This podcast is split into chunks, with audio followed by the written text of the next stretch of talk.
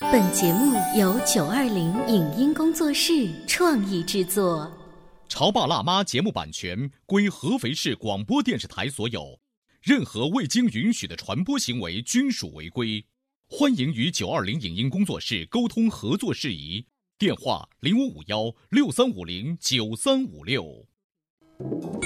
你有你的钻石金龟婿策略，我有我的全家海岛游计划。你扛着单反泡妞，马不停蹄，我为孩子捕捉成长的美妙瞬间。你忽略我的魅力，我会证明这是谁的时代。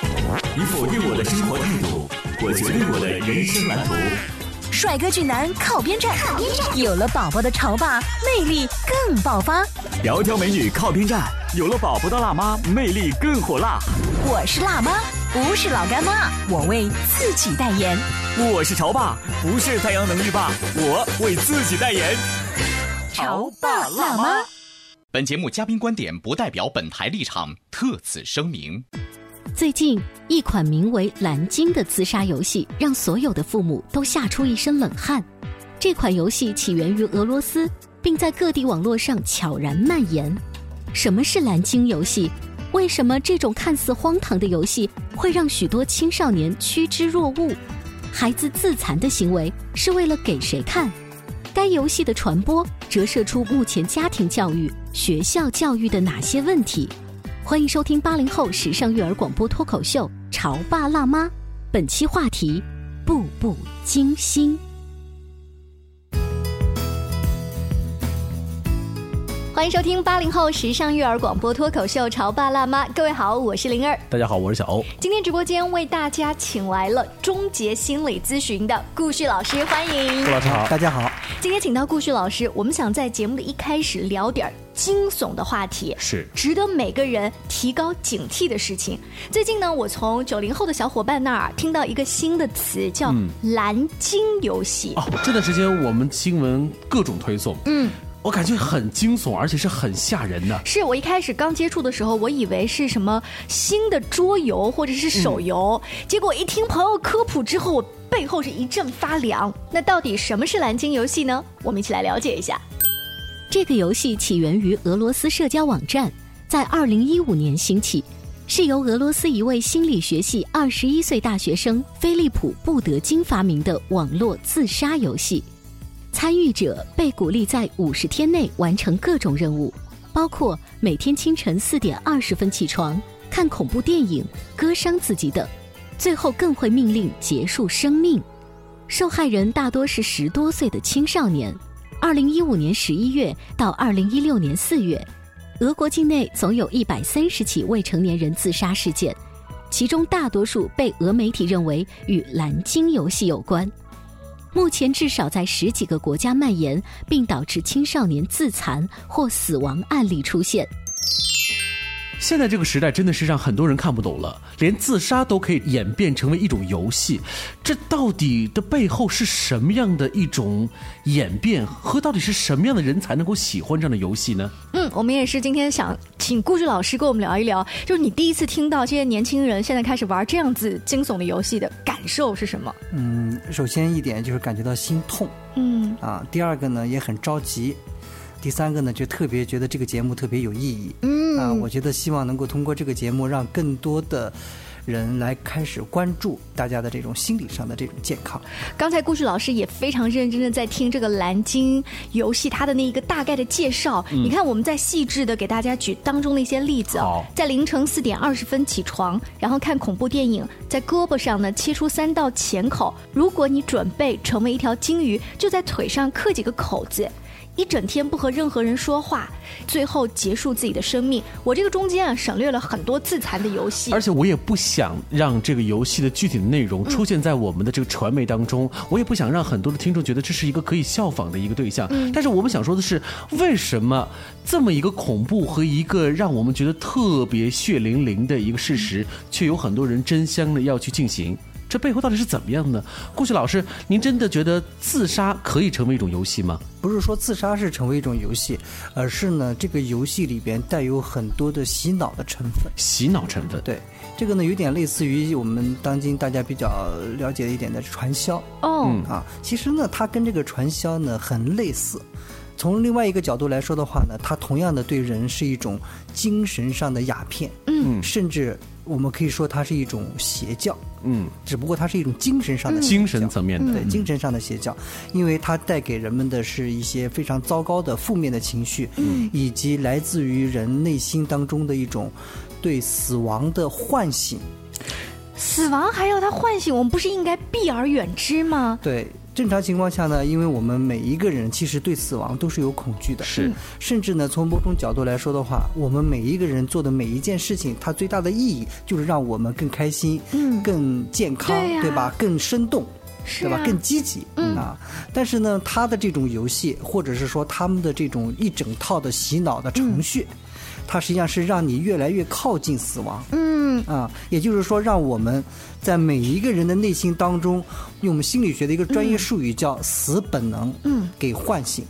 你刚才一直说到这个心理学的东西，就据外媒报道，创办这些游戏在幕后操纵的人其实是心理学的高手，他才能设计出这些连环的东对，西这来个。是已经成为事实了啊这个设计这个游戏的这个俄罗斯的这个小伙子已经被抓起来了，嗯但这个游戏呢还在蔓延着。嗯啊，这个小伙子本身就是搞心理学的，你说这个小伙子一开始在设计这个游戏的时候，我们现在不去探究他当时呃发了什么疯啊，嗯其实他告诉大多数的人说：“你有勇气挑战吗？这就是一个死亡游嗯戏，甚至最后你就会死亡。”那么接受这个挑战的人一开始其实已经知道它是一个极度不健康的东西，他为什么还会去尝试？也跟很多人去尝试毒品一样，我觉得我不会上瘾啊，我觉得我的意志力特别坚强呀。你这什么小 case 呀？嗯是不是有点年轻人的这种心态？是的，你说的非常好。实际上呢，他正是抓住了这个年轻人，也就是十几岁的这帮年轻人的两大重要的心理特征。嗯，第一个心理特征呢，就是他的自我存在感比较低，因为在这个年龄当中呢，很多小孩子，包括我们曾经看过一些片子，我记得好像叫《新警察故事》。哦，老的了，对，对，然后呢，那个片子里就有很多的那些孩子，其实他不愁吃不愁穿，嗯，但是他在干着那种非常冒险的、刺激的那个犯罪行为。还记得这是吴彦祖为数不多的演反派最帅的一个。 你看吴彦祖在里头就演的是一个什么样的人呢？我们来说说他的这个家庭背景哈。他的爸爸本身就是一个高级警察，那因为爸爸是个警察呢，平时对于这个孩子的管教会非常的严格，是的对于孩子的要求是异常的苛刻。对所以在这样的一个家庭背景的这种滋生当中呢，让这个孩子就产生出了对于爸爸的一种抗拒。嗯，是不是想要有有一种要违逆的这样的一种情感，对然后就被投射出来了，所以这就是我们刚才提到的叫自我存在感低。自我存在感低，，嗯对，因为在这个里面，他第一，他感受不到自我价值的这种存在，嗯啊，而且他什么事情都被安排好了。是呃，所有的事情呢，实际上从某种角度来说的话，在整个这个生态的这个环境里头，他不知道，嗯，我为什么要存在着？对，这个是最关键的一点。所以说，而且呢，这个心态在现在很多的十几岁的年轻人当嗯中普遍存在着。就是你们有做一些调研，发现十几岁的年轻人现在不仅仅是只关心自己的学业，或者说哪个歌星现在正在当红，我更要找到自己在这个家庭或者我跟同学之间的发言权。对，因为他的呃生存的环境就让他觉得不知道学习到底有什么用。嗯啊，甚至是从某种角度来讲的话，现在呢，大家普遍来说物质生活条件都不错，嗯，啊，而且呢又是一个独生子，啊，嗯这个独生子我们都知道的啊，首先一点就是六加一，是是啊非常六加一啊所。以对他来说，未来有什么可害怕的呢？嗯，他们的不都是我的吗？所以今天啊，我们在《潮爸辣妈》节目当中来聊这个骇人听闻的蓝鲸游戏，并不是完全是从这个。自杀的角度去聊，我们想聊的是为什么这样一个自残自杀的游戏的背后是有那么多青少年的拥趸，是这是我们需要去探讨的一个问题。这就是说，他这是一个深层的一个、呃心理上的一个需求，我可以理解这叫青春期的痛吗？可以这么说，不仅是痛，而且是一种很无奈、无力、无助的痛。哎呦，你那个无奈无助，就一下子让人觉得我想帮你，但是嗯都不知道怎么帮你。看似好像给你一个拥抱就行，但是你缺的不仅仅是拥抱，是是的你连基础的那个爱、那个心里的那个坛子都没有满过。嗯我在这边有一个回答，这什么回答呢？是对蓝鲸游戏的看法。有一位网友他匿名说了自己的一个经历啊。在十年前初中，父母不和，双方呢都不想带我。我的消极情绪达到了顶峰，就和另一个家境相仿的同学相约自残。那时候呢，我俩用按键手机，一到晚上就互通短信汇报进度。当时觉得没有人能容得下我心中的痛苦，所以这点皮外伤根本算不了什么。那个时候就知道了。这些很恐怖的游戏，我就想我会毅然决然的跟着做。那个时候的我会把这个游戏当成是指路明灯，刚才灵儿念的这个是发生在十年前的这个事情哈、是一个网友说的话。所以你看，刚才那位网友他所说的是他青少年的时候家庭的感情的不和，让他产生了自残。自残是为了给谁看呢？还是消磨内心的苦痛？顾旭老它实师际，上是满足内心的两个需求。哦嗯啊，刚才我们已经提到了一个自我存在感低，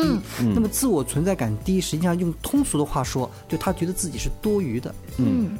那么这个多余又是他自己不希望的，那谁愿意生下来就是多余的呢？嗯对，在刚才那个例子里很有感觉，他的爸爸妈妈妈都都不愿意带我不，想要他。嗯所以这个多余就会让他内心当中产生一种愤怒的情绪。嗯同时呢，他的这种愤怒的情绪就指向了自身，我们管它叫攻击性朝内。嗯，我们都知道的，抑郁就是攻击性朝内。嗯，所以这就是为什么抑郁的人容易死，嗯，原因就是在这里。那。顾老师的意思是，也有一些人会把攻击性朝外，对只不过是这些人朝了内而已对。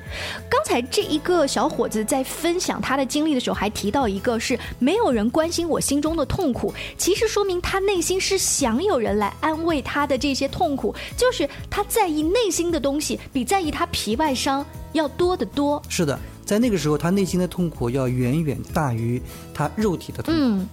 就是我再强调一下，就是说有自残行为的人，其实那个自残的行为他并不觉得痛，他实际上是希望能够有一个更加痛的东西能够代替他内心的痛。嗯，让他产生另外一种感觉，就掩盖他对之前的这种感觉。对对对，因为那个痛实在是内心当中的那种痛，对于他来说，嗯、如果没有他那种内心的感觉的人是无法体会的。嗯啊，我们跟大量的这样子的一些孩子们进行过交流。嗯啊，那个对他来说，曾经有很多的孩子说过这么一句话，就是我这一辈子什么病都可以得，就是不想得心理病。嗯，为什么太痛苦了？太痛苦了。那些正在自残和觉得自己心情每天都很低落的孩子，他们已经意识到自己的心理在走向抑郁吗？那同时，我们这些年轻的父母又可以为孩子做些什么呢？我们稍微休息一会，广告之后，欢迎继续收听《潮爸辣妈》。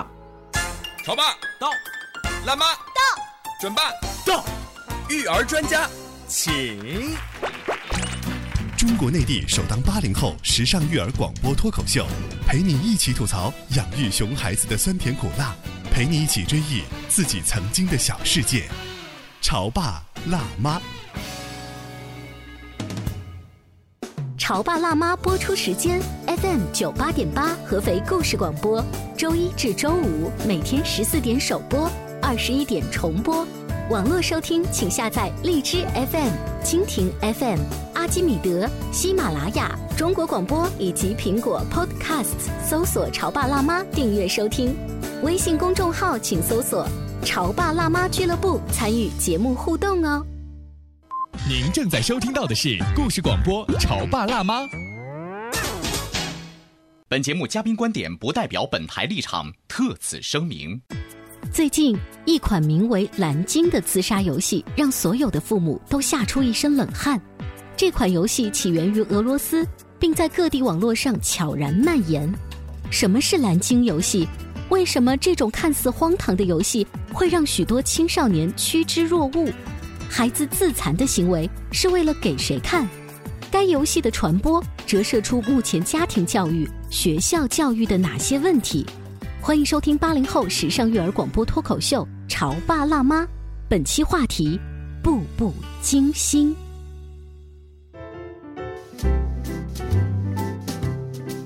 稍微休息一下，欢迎回来。今天小欧跟灵儿为大家请来了终结心理咨询的顾旭老师，跟我们聊一聊最近在网络上面呢、疯狂转载的蓝鲸游戏。是一个个年轻的生命，因为这一个荒唐而恐怖的游戏而消失在这个世界当中，会引起我们很多人的痛心。你想想看，这个年轻的生命的背后是什么呢？是含辛茹苦把他们养大的这些父母们，他们内心深处到底有多么的苦痛呢？作为《潮爸辣妈》节目，我们一定要关注这个恐怖而又让我们觉得非常要去观察它的蓝鲸游戏。是，今天呢，顾老师在上半段跟我们聊了说，那样的孩子啊，且不说他是不是已经加入了蓝鲸游戏，就是有一些。抑郁，或者是有自残的倾向，哪怕是轻微的，有一些小孩儿喜欢拿那个铅笔去捣自己的那个胳膊嗯哈，这样子都是他内心缺乏自我存在存在感。感。哎，我就很好奇，不管是我们的数据，还是顾老师这一边的案例，大多数都是十几岁的孩对，子。因为这个十几岁的孩子呢，因为他还有另外一个特征，就是好奇心比较强。嗯，好奇心比较强，它是一个生的本能。我们注意，小孩子一出生的时候对什么都充满了好奇，对嗯吧？所以我们刚才其实提到过，就是说这个游戏是唤醒了人们的死本能。嗯，同和死本能相对的还有一个生本能，是啊而好奇心实际上就是一个人的生本能，嗯，所以呢，这些孩子呢又对世间万物充满了好奇，精力又旺盛，所以嗯他四点二十才能起得来。一般人 现在我看很多网上说，你给我多少钱，我四点二十也不会对起来的。 就是四点二十起来，为什么不背英语单词去？不是背英语单词，他说我那个四点二十这个起来的话，我肯定早就成为什么马云了什么之类的。实际是因为年轻人他精力旺盛，他同时对世间万物充满了好奇，而死亡。对于他来说，就唤醒了他的一种好奇心。在他心里，这个死亡的事情跟一个科技的东西，跟一个普通的游戏没有什么区别。他不会把他有那个敬畏心放在那个边上。当你有了好奇心之后，你会发现这个世界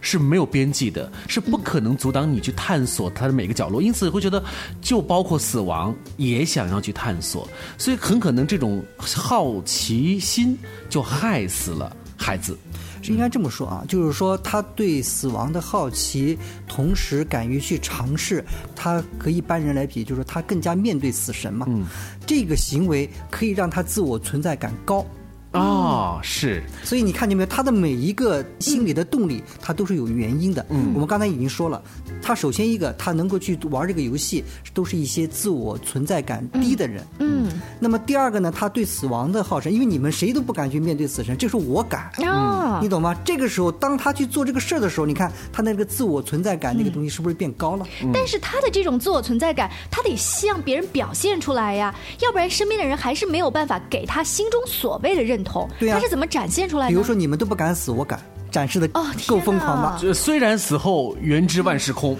但至少他这个行为之后一定会给他的身后的那些人造成那种震撼性的效果对。，就凭这一点，就让他他觉得他有赢了冲动。好，哎，顾老师，那还有没有一种可能是，这一波小孩他心中特别需要一个自我认同感？但是你知道，每个人内心的核心需求是不一样的。有些人他就是你怎么样说我都好呀，随便呐、我只要吃得好就行了。那他内心的对这方面的需求就不是很大，假的，假的。对，，如果往往说这种话的，实际上就是一方面他可能在掩饰，哦啊，另一方面来讲的话呢，他可能有了新的一些你们不知道的，能够让他感受到自我价值感的东西。哦，嗯也就是说，任何一个人，不管他的性格、他的家庭背景，他对于这种自我认同感都是有要求的。都是有的。包括呢，我们实际上说到这个蓝鲸的这个游戏啊，我们也要说一个，就是说，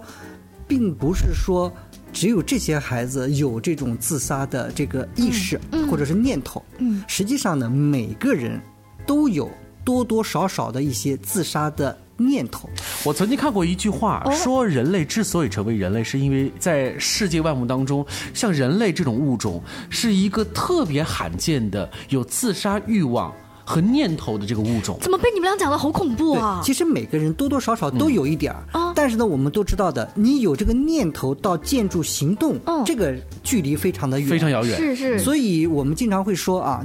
每个人可能都有多多少少的一些抑郁的气质，或者是一些抑郁的情绪，但是我们都走不到抑郁症，嗯嗯，这个程度。原因是什么呢？因为我们还有很多的那种潜意识的自我保护的东西在里头。嗯，什么东西呢？这也就是这个蓝鲸游戏，我们说打破了我们从意识到建筑行动之间的那个所有的障碍。嗯，什么障碍呢？你看它的这个游戏有两大控制。第一，控制时间；嗯规定时间做规定的事儿。对啊，第二，控制你的信息，让你从早晨开始就看恐怖片。嗯，你看恐怖片，你就不能接触别的信息了。嗯，也就是让你逐步的变成一个信息的单一化。哦这个非常就跟狭窄传销是一样的。嗯。你看传销是不是就把叫你封闭闭起啊来？嗯是首先控制你的时间，然后呢控制你的信息化。嗯，这样子的话呢，就把你慢慢的从一个有自我的人变成了没有自我的人。所以这也算是一种所谓的催眠吧，应该是。对的，嗯，而且他还加了一些恐吓，就是如果你这个时候中途要退出游戏的话，我会对你的家人造成一些什么恐吓？对所以呢，从这个角度来说的话，也就是当一个人的时间和信息被封闭、被控制之后，这个时候他很容易他的意识层面就变得薄弱了。我们说意识层面指的就是我们控制，嗯，我们自己大脑的这种觉得识别好坏对错的这一部分东西，就开始慢慢的变麻木了。哦，尤其是又和一群人在一起，嗯，大家都做着同样的一件事情，这个时候你慢慢慢慢的就被同化了。这有一点像中国的古话“近朱者赤，近墨者黑”。对，这也就是我们其实面对这样子的一个现象，我们该如何更好的保护自己的孩子？嗯，啊，或者是让我们的孩子能够有一个自我保护的意嗯识。是我们作为家长，我们作为这个家庭成员当中呃主心骨，我们该做些什么事情呢？我们的孩子要尽可能让他和一些正能量的朋友在一起，嗯平时多做一些正能量的事儿，呃，也就是换句话说，让我们的孩子。一般的话，在他的生活环境当中，保持着一个阳光的、健康的、积极的、向上的，嗯开始让他要对生活干充满涉了一他些的快交乐友啊对这个特别重要。我们可以想象一下，如果你总是和一群情绪不高的人在一起，嗯，你很快的也会被怎么样渲染，嗯，你也会被同化。如果你和一些对生活很积极的，包括我们现在有很多的家长，比如说他让他的孩子学习成绩要想提高，他就只允许他跟学习成绩好的孩子在一起，嗯，为什么学习成绩好的孩子他整天就关注学习？这其实从某种角度来说也是一种同化，但嗯是顾老师，这是不是太绝对了？我们小时候啊，做学生的时候，如果爸爸妈妈来指点说你该跟谁玩，不跟谁玩，我可能叛逆心理会更大。是的凭什么他就是你们心中的好少年呀？你知道那种青春偶像剧里面经常有一个桥段，就是看起来痞痞油油的男主角啊，在带着这个女主角翘课的时候会说一句：“没有翘课过的学生生涯还能叫完整 吗？”那你看父母这时候站出来，咱们就没有青春岁月啦。对你说的非常好，所以我们教育孩子是分年龄阶段的。哦，嗯也就是换句话说，每一个自杀的孩子，他的问题都不是出现在自杀的那个时期，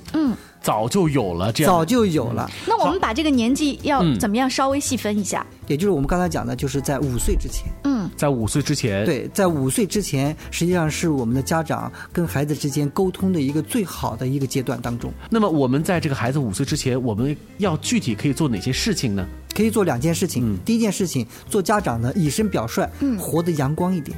活得健康一点，活得快乐一点。嗯，这是第第一点。第二点，当孩子有一些不阳光、不健康、不快乐的事情的时候，及时的去关注他，同时帮助他调整过来。嗯，就好像我身边有一些家长在晚上睡觉前会跟孩子分享一个问题，就是说你今天有什么高兴的事情，有什么不高兴的事情。第三是你有什么需要我帮助的事情非。常好。嗯，啊，这样子的话，孩子就知道我什么事情，妈妈是可以帮助我帮他解决啊。这个在社会上现在这么复杂，是。啊 嗯其实小孩子的心理呢，在那个阶段当中是最容易把他调试过来的。嗯，呃，如果在那个时候他的妈妈是一个抑郁症患者。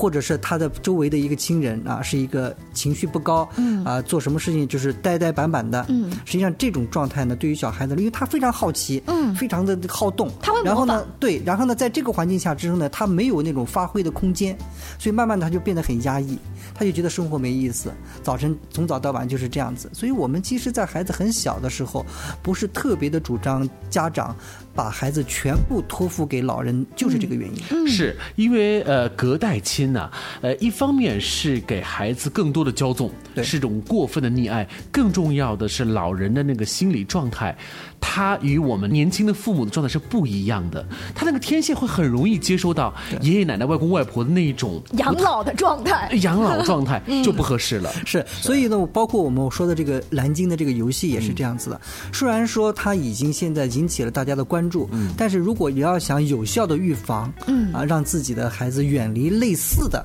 这样子的一些事件，嗯，或者类似的这样一些人，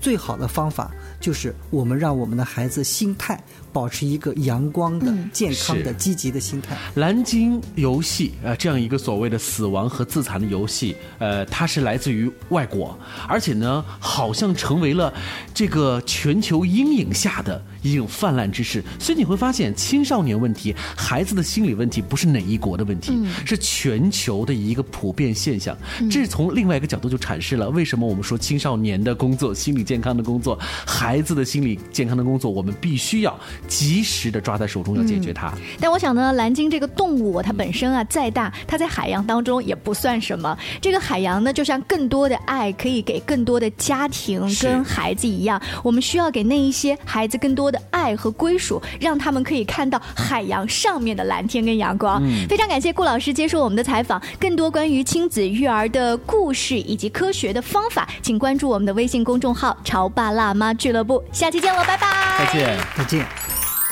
今天节目的尾声呢，要告诉大家，灰原灯展依然在进行当中。随着天气越来越炎热，夏天的感觉越来越足，提醒大家备好文布丁之后呢，就可以到那儿去消暑降温了。其实，在晚上的时候啊，你能够来到一个开阔的地方，去感受一下灯光的魅力，这种感觉实在是太好了。因为会员是曲径通幽的，嗯它的路呢都没有一条是直道，都是弯弯绕绕的。哎，你突然发现你转了一个弯，就会发现有一个很别致的一个灯光造型在那个地方。哎，我很好奇，就是我作为女孩子嘛，去、都喜欢去拍照，然后带着小朋友去，他嗯对每个造型都会想穿梭其中啊是。你作为男人也会觉得那很好看吗？我也会觉得，尤其是我是一个摄影爱好者，我会精挑细选那些特别棒的角度去拍一张灰原的灯光秀。我终于找到了一个角度哦，嗯那个角度是在桥的旁边，从那个角度一下子就能拍到好几组灯光映射在湖面上的感觉。哇哦，那不知道广播前的各位，你抓拍到的角度是什么样子的呢？最近还有一个很大力度的优惠活动，携程新用户直接用微信在现场扫码支付，可以优惠到成人票，二十块钱的原价只要十块钱了。嗯而如果你本来就是学生，只要十块钱，再参加这个扫码的话，只要一块钱。只要一块钱，一块钱，现在连买一根冰棒都不一定能买得到。你可以去感受一下灰原灯光秀的魅力。以上节目由九二零影音工作室创意制作，感谢您的收听。